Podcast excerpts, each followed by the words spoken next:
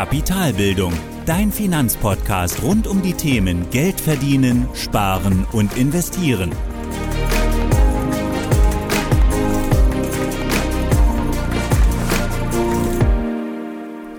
Hallo und willkommen zu einer weiteren Folge meines Podcasts.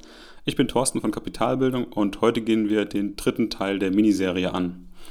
Letztes Mal haben wir über Anleihen gesprochen und heute geht es dann um Immobilien. Und auch wie beim letzten Mal gibt es auch heute wieder die gleiche Reihenfolge. Wir besprechen zuerst, was genau Immobilien sind, dann schauen wir uns die wichtigsten Details an und in Teil 3 gibt es dann praktisches Wissen und auch meine persönliche Einschätzung oder Empfehlung ähm, zum Thema Immobilien. Lass uns also direkt starten und zuallererst eine Definition des Begriffs herleiten, um wieder ein gemeinsames Verständnis zu haben, was Immobilien eigentlich genau sind. Immobilien, der Begriff ist einfach zu erklären, da sich, glaube ich, jeder etwas darunter vorstellen kann. Trotzdem hier ein paar Fakten zum Begriff. Immobilie, der Begriff an sich, kommt vom lateinischen Wort immobilis und bedeutet so viel wie unbeweglich. Also eine Immobilie ist ein unbewegliches Sachgut. Und Sachgut deswegen, weil man eben den Wert physisch greifen oder anfassen kann. Und das ist eben im Gegensatz zu Aktien, oder auch Anleihen beispielsweise, was ein Nominalgut ist, der Unterschied zwischen Immobilien und Aktien. Da es nämlich bei Aktien als Nominalgut lediglich ein Wert ist, der verbrieft ist, den man nicht anfassen kann, nicht greifen kann, wie bei dem Sachgut der Immobilie. Und dabei muss eine Immobilie nicht immer ein Haus oder eine Wohnung sein, sondern es kann auch eben ein Gartengrundstück oder ein Autostellplatz sein. Auch das sind Immobilien. Zusammengefasst kann man also erstmal sagen zur Definition, dass eine Immobilie ein Sachgut ist, das einen unbeweglichen Wert darstellt. Und das können eben folgende Dinge sein. Die Eigentumswohnung, Tiefgaragenstellplatz, Doppelhaushälfte, Einfamilienhaus, ein Schrebergarten, Ferienhaus, Waldgrundstück, Bürogebäude, Flughafen, Betriebsgelände und so weiter. Also alles, was räumlich gebunden ist und eben einen reellen Wert darstellt. Und damit kommen wir jetzt dann zu den Details von Immobilien. Dabei spreche ich jetzt immer von Immobilien als Kapitalanlage zum Vermögensaufbau und nicht von Immobilien als Wohneigentum. Dann jetzt zum ersten Detail und zwar zur Art der Immobilie. Und hier gibt es grundsätzlich zwei Arten.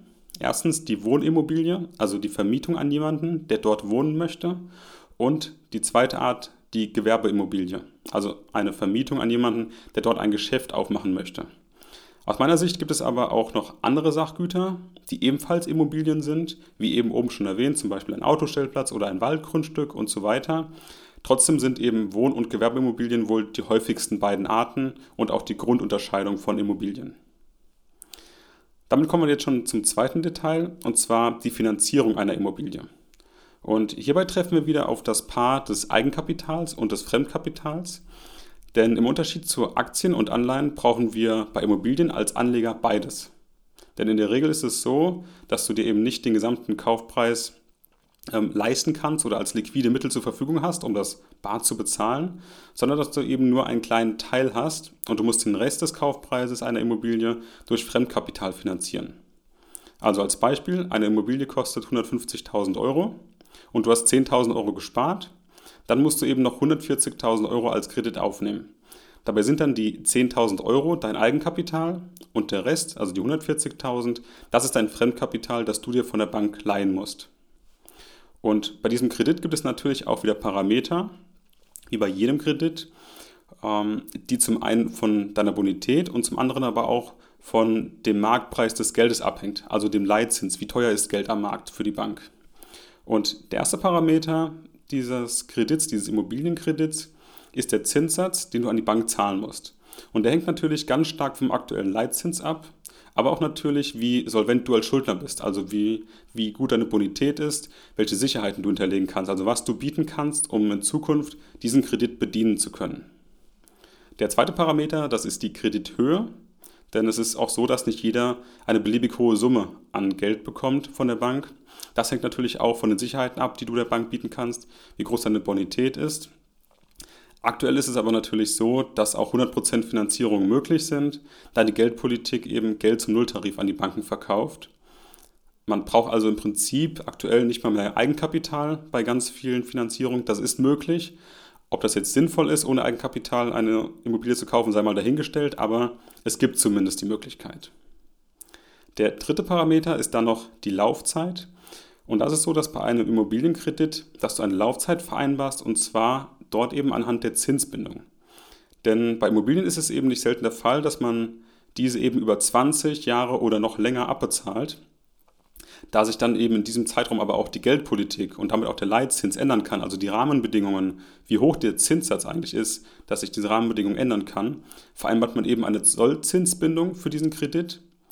Und auch wenn bis dahin nach Ablauf dieser Zinsbindung die Summe nicht abgezahlt ist, dann ist es eben so, dass dann eine Anschlussfinanzierung vereinbart wird nach diesen 10 bis 15 Jahren. Das ist die übliche Laufzeit wird eben ein neuer Zinssatz ausgehandelt zu neuen Bedingungen, zu deiner neuen Bonität, zu dem neuen Leitzins, der am Markt herrscht, also zum neuen Preis, zu dem die Bank sich Geld leihen kann. Der letzte Parameter, das ist dann der vierte Parameter, das ist die Tilgungsrate. Und hier legst du eben fest, wie viel Prozent du jährlich tilgen möchtest. Und darin versteckt sich auch die Zinszahlungen in dieser Tilgungsrate. Und üblich sind hier eine Tilgungsrate von 2 bis 3 Prozent pro Jahr. Also zurück zu unserem Beispiel, du musst einen Kredit von 140.000 Euro aufnehmen, dann wären deine 2 bis 3 Prozent Tilgungsrate eben zwischen 2.800 Euro und 4.200 Euro pro Jahr. Das war jetzt dann das, der, oder das zweite Detail. Das dritte Detail ist dann oder sind die Kaufnebenkosten von Immobilien.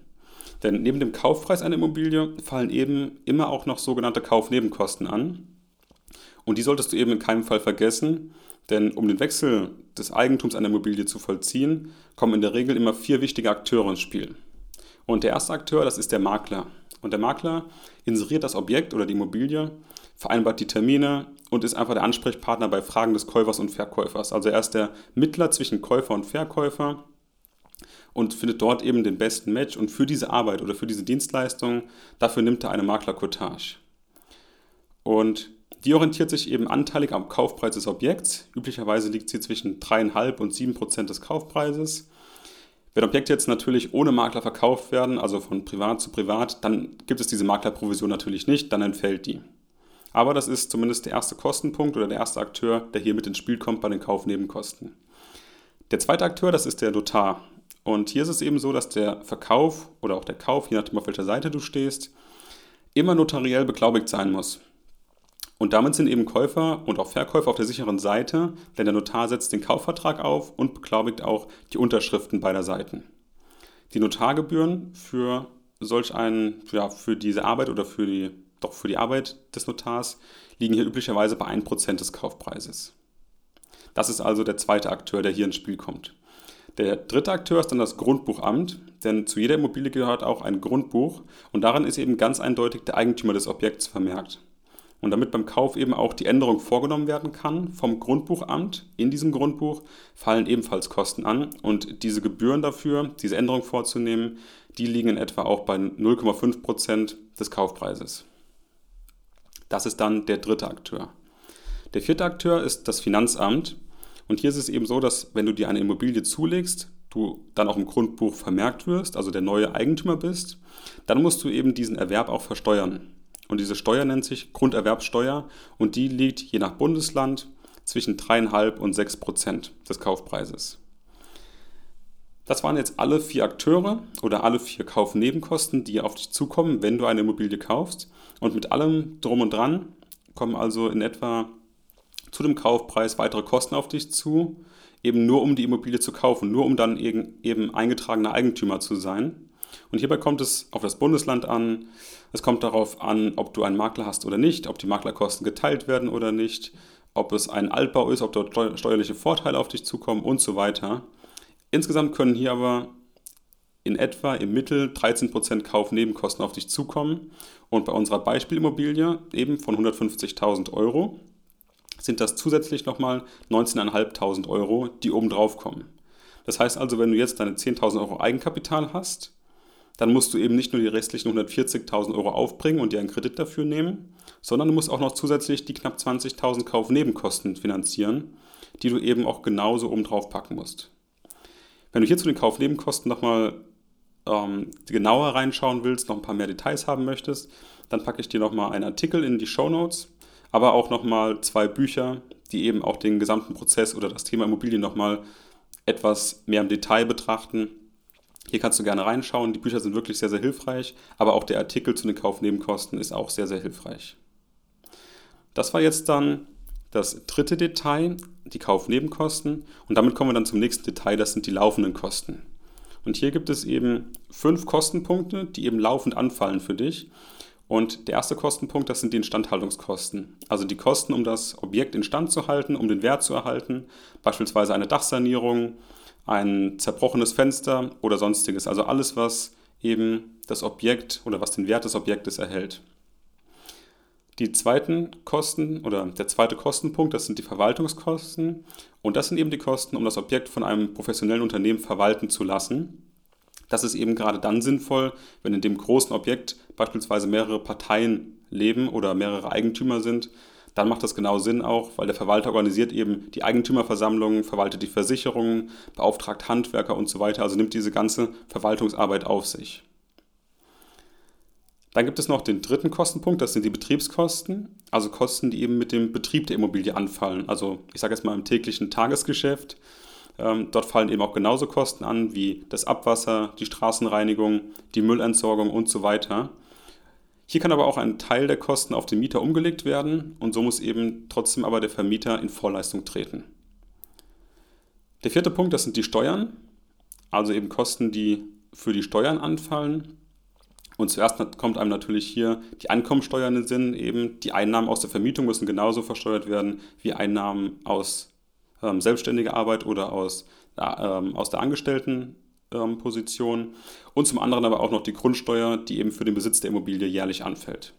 Also hier auch wieder ein Kostenpunkt, der als laufende Kosten zu sehen sind. Der fünfte und letzte Punkt sind dann die Finanzierungskosten. Also immer dann, wenn du einen Kredit dafür aufgenommen hast, wenn die Immobilie bereits abbezahlt ist, dann hast du diesen Punkt natürlich nicht. Aber hier geht es ja erstmal darum, immer die Immobilie zu finanzieren. Und hier ist es eben so, dass in der Tilgung des Kredits zahlst du natürlich auch immer einen Zinssatz. Und dieser Zinssatz, das ist eben ein reiner Kostenpunkt für dich, der natürlich im Laufe der Zeit immer geringer wird. Trotzdem solltest du den einfach nicht vergessen, wenn es darum geht, die laufenden Kosten mit in deine Rechnung einzubeziehen. Das war also dann das vierte Detail, die laufenden Kosten. Und insgesamt waren das auch aus meiner Sicht die wichtigsten Details. Natürlich gibt es hier auch immer wieder bestimmte Sonderregelungen bei den Steuern, bei einem Altbau oder bei der Umlage der Betriebskosten oder auch bei der Finanzierung. Also ganz, ganz viele Details, die hier das Ganze sehr individuell machen und auch viel individueller als bei Aktien beispielsweise, weil jede Immobilie auch so einzigartig ist. Nicht wie ein Aktienanteil, wo jeder Aktienanteil eben von einem Unternehmen homogen ist, also gleich ist.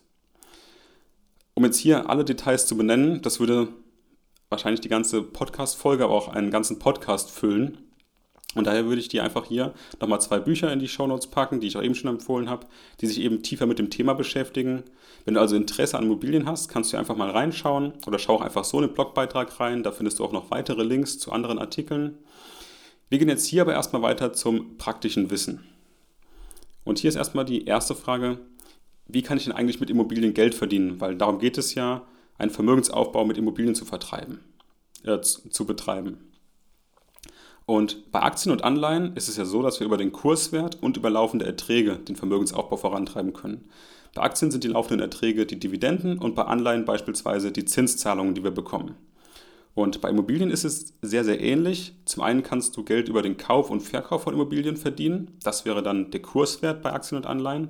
Also du kannst Immobilien auch handeln, natürlich. Und zum anderen aber auch über die laufenden Mieteinnahmen. Das sind dann die laufenden Erträge, die du hast. Beim Kauf und Verkauf von Immobilien ist es jetzt eben so, dass du eben sehr, sehr hohe Kaufnebenkosten hast, die wir eben besprochen haben, aber auch der zeitliche Aufwand dafür eben eine Immobilie zu inserieren, den passenden Käufer zu finden, ähm, aber auch eine Immobilie zu kaufen, also die richtige Immobilie zu finden, im Detail zu prüfen, eine Besichtigung zu machen, die Finanzierung zu stellen und der ganze Aufwand der notariellen Beurkundung. Das alles zu machen, ist tatsächlich ein sehr großer Aufwand. Im Gegensatz dazu bei Aktien und Anleihen eben kannst du ganz einfach die Anteile, weil sie so homogen sind, einfach auf die Börse stellen und innerhalb von Sekunden kaufen und verkaufen. Bei Immobilien ist es aber eben ein sehr, sehr langes und teures Prozedere, das du durchführen musst. Und daher solltest du aus meiner Sicht eher auf die laufenden Erträge schauen, also auf die Mieteinnahmen, wenn es darum geht, Vermögen aufzubauen mit Unternehmen. Und hier ist es eben wichtig, dass deine Mieteinnahmen die laufenden Kosten decken. Und das kannst du ganz einfach berechnen. Die Formel dafür ist einfach, aber natürlich ist die Schwierigkeit, wenn du eine Immobilie kaufen willst, die konkreten Zahlen im Voraus zu bekommen und das eben auch dann wirklich zu kalkulieren, auch mit bestimmten Annahmen, die du wieder treffen musst. Aber die Formel an sich ist im Prinzip ganz einfach. Du möchtest einen positiven Cashflow haben, also möchtest, möchtest am Ende des Monats mit der Immobilie Geld verdienen. Und dann ist es eben so, dass die Mieteinnahmen, die du bekommst, die dürfen nicht kleiner sein als die monatliche Kreditrate, die du zahlen musst und die monatlichen Bewirtschaftungskosten, also die laufenden Kosten, die wir haben, die wir eben besprochen haben. Also die Kreditrate und die Bewirtschaftungskosten zusammengenommen dürfen nicht größer sein als die monatlichen Mieteinnahmen, die du bekommst. Und wenn das der Fall ist, also wenn die Mieteinnahmen größer sind als die beiden Punkte, dann ist dein Cashflow natürlich positiv. Ganz einfache Rechnung.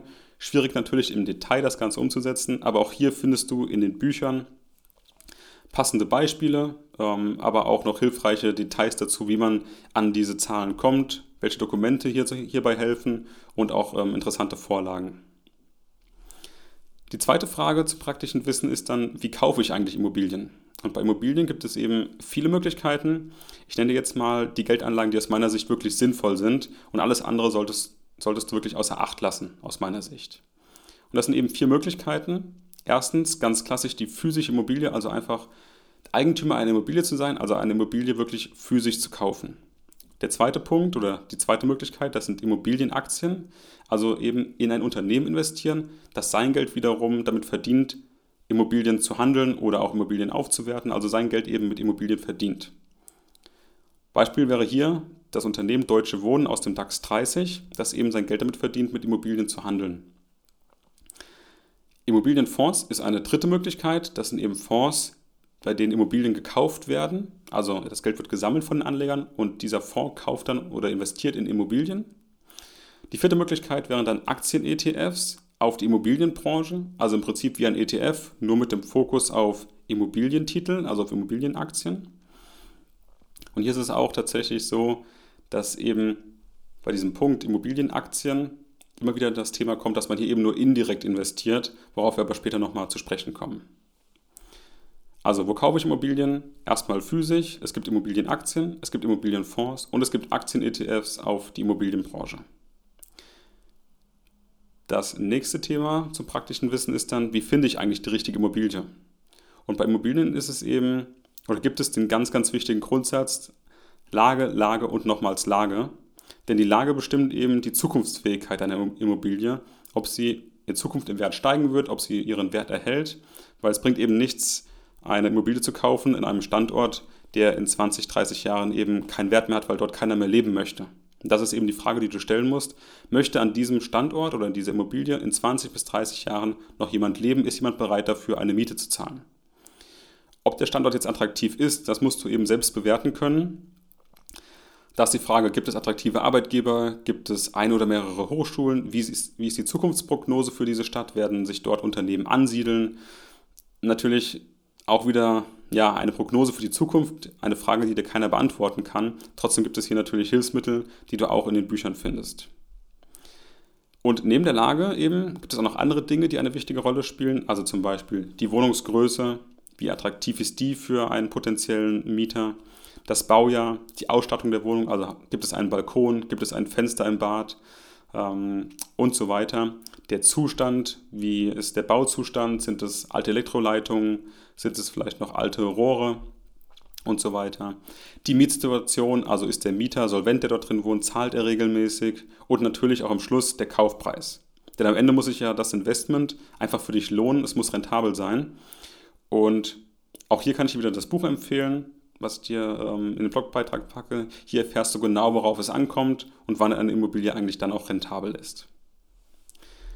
Das nächste Thema wäre dann, wie kaufe ich denn eine Immobilie? Und wenn du es einfach haben möchtest, dann kannst du einfach die Immobilienaktien kaufen oder Immobilienfonds oder Immobilien-ETFs einfach über die Börse und die kannst du eben oder die werden genauso gehandelt wie Aktien und Anleihen. Die kannst du dir ganz einfach in dein Depot legen. Bist aber dann natürlich in dem Fall kein Eigentümer einer Immobilie, sondern eben nur ein, ja, ein Aktionär von eben einer Aktie, die mit Immobilien ihr Geld verdient. Wenn du aber jetzt wirklich Eigentümer sein möchtest einer Immobilie, dann musst du eben fünf Schritte durchlaufen, die ja sehr mühsam sind, die auch Zeit mit sich oder für die du Zeit aufbringen musst, für die du Geduld aufbringen musst. Aber diese fünf Schritte wäre jetzt als erstes ein interessantes Objekt finden, also einen Suchauftrag anlegen oder einen Makler beauftragen mit der genauen Vorstellung, was du eigentlich möchtest, worauf es dir ankommt. Wenn du dann ein interessantes Objekt gefunden hast, geht es darum, in die Detailprüfung zu gehen, also sich die Lage anzuschauen, die Ausstattung, den Zustand, die Mietsituation, eine Besichtigung zu machen und auch die Dokumente zu prüfen. Also ist hier alles korrekt, passt hier alles. Der nächste Schritt wäre dann die Kalkulation und die Kaufentscheidung. Also erstmal schauen in der Kalkulation, ist die Immobilie überhaupt rentabel für mich? Also tragen die Mieteinnahmen die Kreditzahlung und die laufenden Kosten? Und wenn ja, dann in die Verhandlung zu gehen und dann vielleicht auch sich zu entscheiden, ich kaufe diese Immobilie und das auch zu reservieren. Um dann eben in den nächsten Schritt zu kommen, das ist dann die Finanzierung. Also eine für dich tragbare Finanzierung vereinbaren bei einer Bank und da eben auch zu schauen, mit der Finanzierung passt das mit den Mieteinnahmen, die ich hier erwarte. Dann kommst du zum fünften Schritt und das ist eben die Kaufabwicklung. Und die erfolgt in ja, mehreren Schritten. Und die können wir uns jetzt einmal anschau anschauen. Entschuldigung. Und hier ist es so, dass du eben nach der Reservierung und Einschaltung des Notars bekommst du erstmal einen Kaufvertragsentwurf. Den prüfst du dann und leitest ihn an die Bank weiter. Die Bank gibt dir dann eine Zusage, wenn das alles soweit passt mit deiner, mit deiner Finanzierung und du vereinbarst dann eben den, den Notartermin und das ist der sogenannte Beurkundungstermin. Circa eine Woche vor dem Notartermin unterschreibst du dann den Darlehensvertrag und schickst den an die Bank. Mit dem Darlehensvertrag erhältst du dann die sogenannte Grundschuldbestellung als Unterlage, welche du dann als Kopie zum Notar schickst. Beim Notar unterschreibst du dann den Kaufvertrag zusammen mit dem jetzigen Eigentümer. Einige Wochen später oder einige Wochen später erhältst du dann Post vom Notar, dass dieser Kaufpreis eben fällig ist und diese Kaufpreisfälligkeitsmitteilung, die leitest du an die Bank weiter, dass diese weiß, dass eben die Summe aus dem Kredit an den Verkäufer gezahlt werden kann. Und ab diesem Datum bist du dann schon oder hast du schon alle Rechte und Pflichten eines Eigentümers.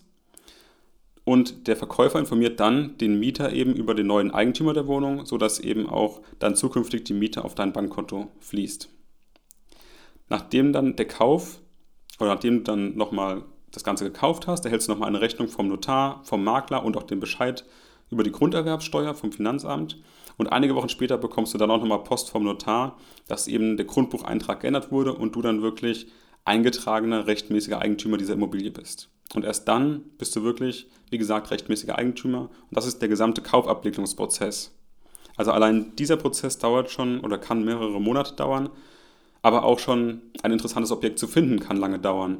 Du musst vielleicht mehrere Besichtigungen machen, du musst mehrere Prüfungen machen, du musst dir die Dokumente besorgen, du musst in der Lage sein, das zu kalkulieren, eine Kaufentscheidung zu treffen, eine Finanzierung auf die Beine zu stellen. Also all das ist ein sehr, sehr langwieriger Prozess, der viel Know-how bedeutet, aber auch viel Geduld von dir fordert.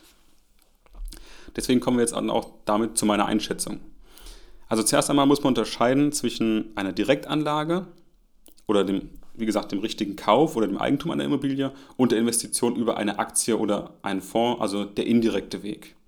Und hierbei ist es eben so, beim indirekten Weg, dass du dich nämlich im Prinzip einfach nur an einem Unternehmen beteiligst und das ist auch nichts anderes als eine Aktie oder ein Aktienfonds oder ein ETF. Du bist also nur indirekt in die Immobilie investiert und du bist auch nicht der Eigentümer einer Immobilie. Da du aber eben schon sehr einfach breit gestreut investieren kannst in Unternehmen über einen ETF beispielsweise, ist aus meiner Sicht eben gar nicht mehr ja, erstrebenswert, hier noch irgendwie besonders sich auf Immobilien oder auf ja, Titel zu konzentrieren, die besonders stark auf Immobilien setzen. Das ist auch aus meiner Sicht gar nicht mehr nötig.